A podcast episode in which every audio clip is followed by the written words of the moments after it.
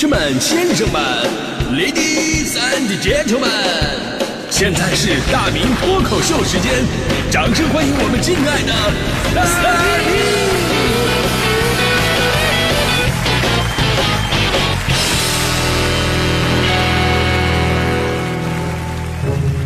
好，欢迎各位来到今天的大明脱口秀，我是大明啊。今天咱们说的是生活当中那些说了没有用，但是却每天都在说的废话。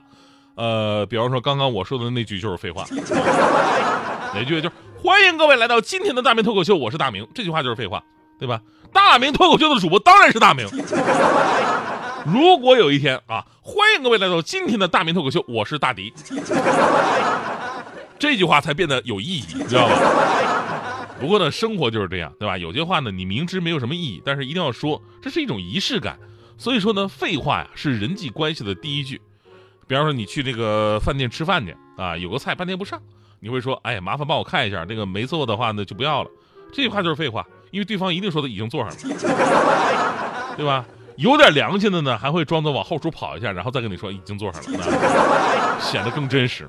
包括你去理发，去理发，Tony 老师也总说废话。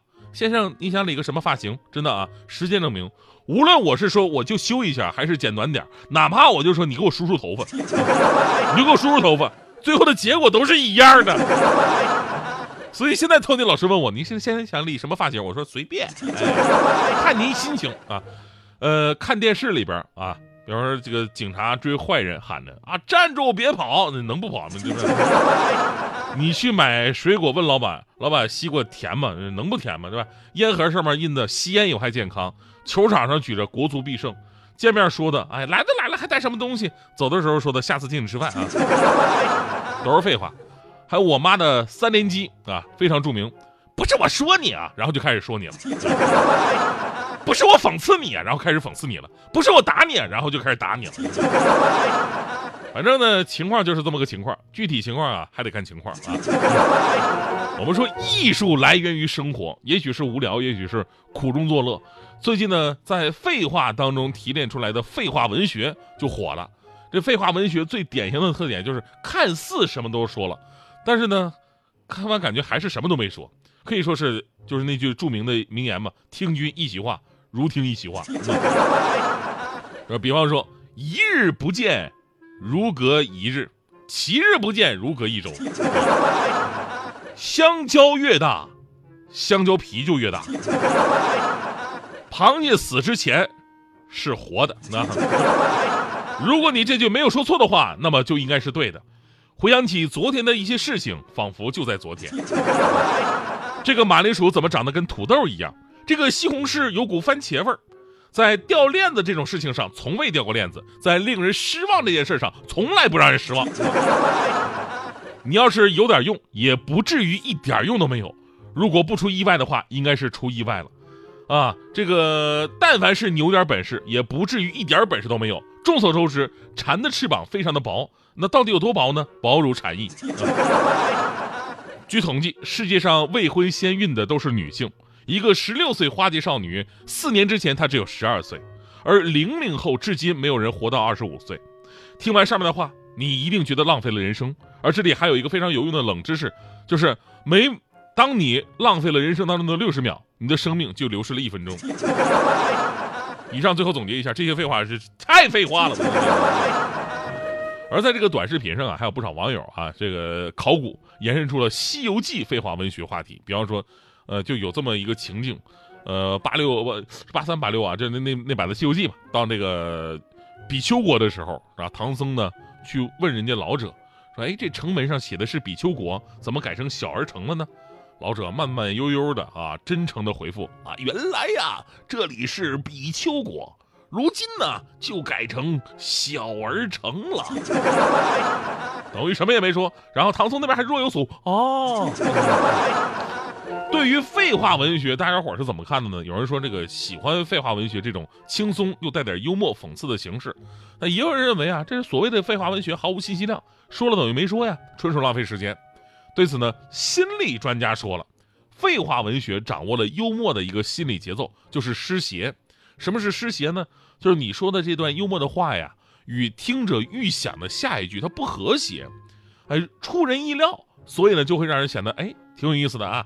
而这个废话文学的流行呢，对，是对看似有意义实则无用的形式主义的批判，把无用进行到底，用荒诞对抗荒芜，啊，你看人专家说的话，就特别像专家说的话。呃，前两天咱们节目当中呢也说到了一个知识点啊，有心理学研究显示说，一个人说的话，假如百分之九十以上都是废话的话，哎，这个人就容易感到快乐。假如你的废话不足百分之五十，这个人呢就不容易体验到快乐的感觉。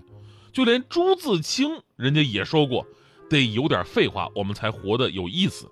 所以不管废话文学到底有没有实际意义，而如果能够让人感觉到轻松、找到共鸣，其实它就是有存在价值的。而且其实有很多的看似废话文学一点都不废话。说当年我看一部电影，名字叫做《岁月神偷》的时候，我相信很多朋友都看了，也很感动啊。呃，任达华饰演的吃苦耐劳，为自己的家挡风遮雨的鞋匠父亲，跟自己的小儿子之间就有这么一段废话文学。就小儿子放学回来，然后呢一边给人家修鞋，呃的父亲，然后一边就问他说：“小弟，今天学校教的是什么？”儿子说了：“中文和英文。”呃，爸爸问了：“那中文教什么呀？”儿子说了：“中文。”爸爸问：“英文呢？”儿子说：“英文。”然后爸爸就说：“好。”儿子就进屋玩耍了，而且每天都会重复这么一个流程。当时我看着不可思议呀，那这种情况要是我这么回答，我早就被踹飞了呀。但是现在来看来，就有一种不可言喻的感动，对吧？因为不可言喻，所以我就不说了啊。所以，真正高超的文学技巧，能让看似说的废话，表达出任何精炼的语言都无法表达的一种境界。而你带着这样的视角，你再回头去看看咱们小学，呃，咱们小时候学的。鲁迅的那篇文章《秋叶》，就是那句著名的，呃，我家院子里边有两株树，一株是枣树，另一株也是枣树，对吧？小的时候就一直不理解，为什么不直接写我们家院子里有两棵枣树？鲁迅先生也按字数算钱吗？真的，即便现在可能大多数人都不知道为什么鲁迅先生会这么写，但成年人一定会说，这鲁迅先生有更深层次的意思。那这么说吧，这也就是放鲁迅先生身上，对吧？如果说这这是自己孩子写的，你肯定说有毛病。所以鲁迅的这两棵树到底是不是废话呢？咱们就来举一个最简单的道理啊，就连小孩都明白这句话看起来很啰嗦。鲁迅先生他会犯这种错误吗？显然这是一种笔法。当然了，专家们的解读也不一样，没有一个准确的说法啊。有一个人说说什么这个。一棵枣树啊，指的是作者自己；另一棵枣树呢，指的是跟他有一样目标的人。所以在鲁迅看来，呃，这两棵枣树是有区别的。那还有人说，说文章的主题是描写高怪寒冷的夜里的枣树，夜晚的光线肯定不好啊。发现了一棵枣树，又发现了另外一棵枣树，从逻辑上看是合情合理的啊。对于这个看法，我真的是，嗯，保留意见吧。我就想，如果真的是这个原因，那么这个院儿到底是不是鲁迅的？院里一共就两棵树，到了晚上还能有别的惊喜吗？对吧？还有人说了，说是院子里有两棵树，先说一棵是枣树，那么读者就会以为院子外，呃，可能会有其他的一些东西，但是呢，其他也没有其他的，还是枣树，就渲染了一种，呃，孤寂悲凉的氛围。反正这么多年吧，那么多的教育家啊、学者们都会对这句话有所解读。反正道理就是这么个道理，意思就是这么意思。鲁迅先生讲的这个道理就是那么个意思。啊，看起来很难懂啊。其实呢，今天我最后啊，我用我自己的方法给大家伙展示一下，你就很容易理解鲁迅先生这个笔法了。也许我们掌握了这个技巧，你才会更加了解运用这个技巧的人。你看，同样的句式，我给你造个句：我妈妈给我做了两个菜。一个是榨菜，另一个也是榨菜。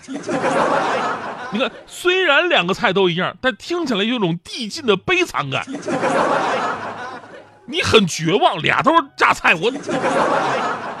但是那个技巧啊，不光能展示递进的关系，比方说媳妇儿打了我两个嘴巴子啊，一次打的是左脸，另一次打的还是左脸，这就比一边打一个听起来更疼。他可一边打那。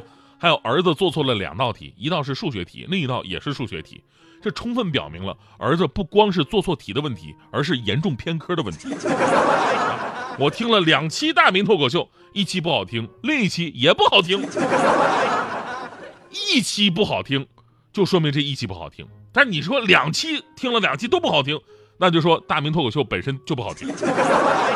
你看啊看似一模一样的话但是却能表达出极其深刻的含义。看似是废话文学其实是大道至简。所以鲁迅先生真的是文学之神呐。呃废话文学你学废了吗？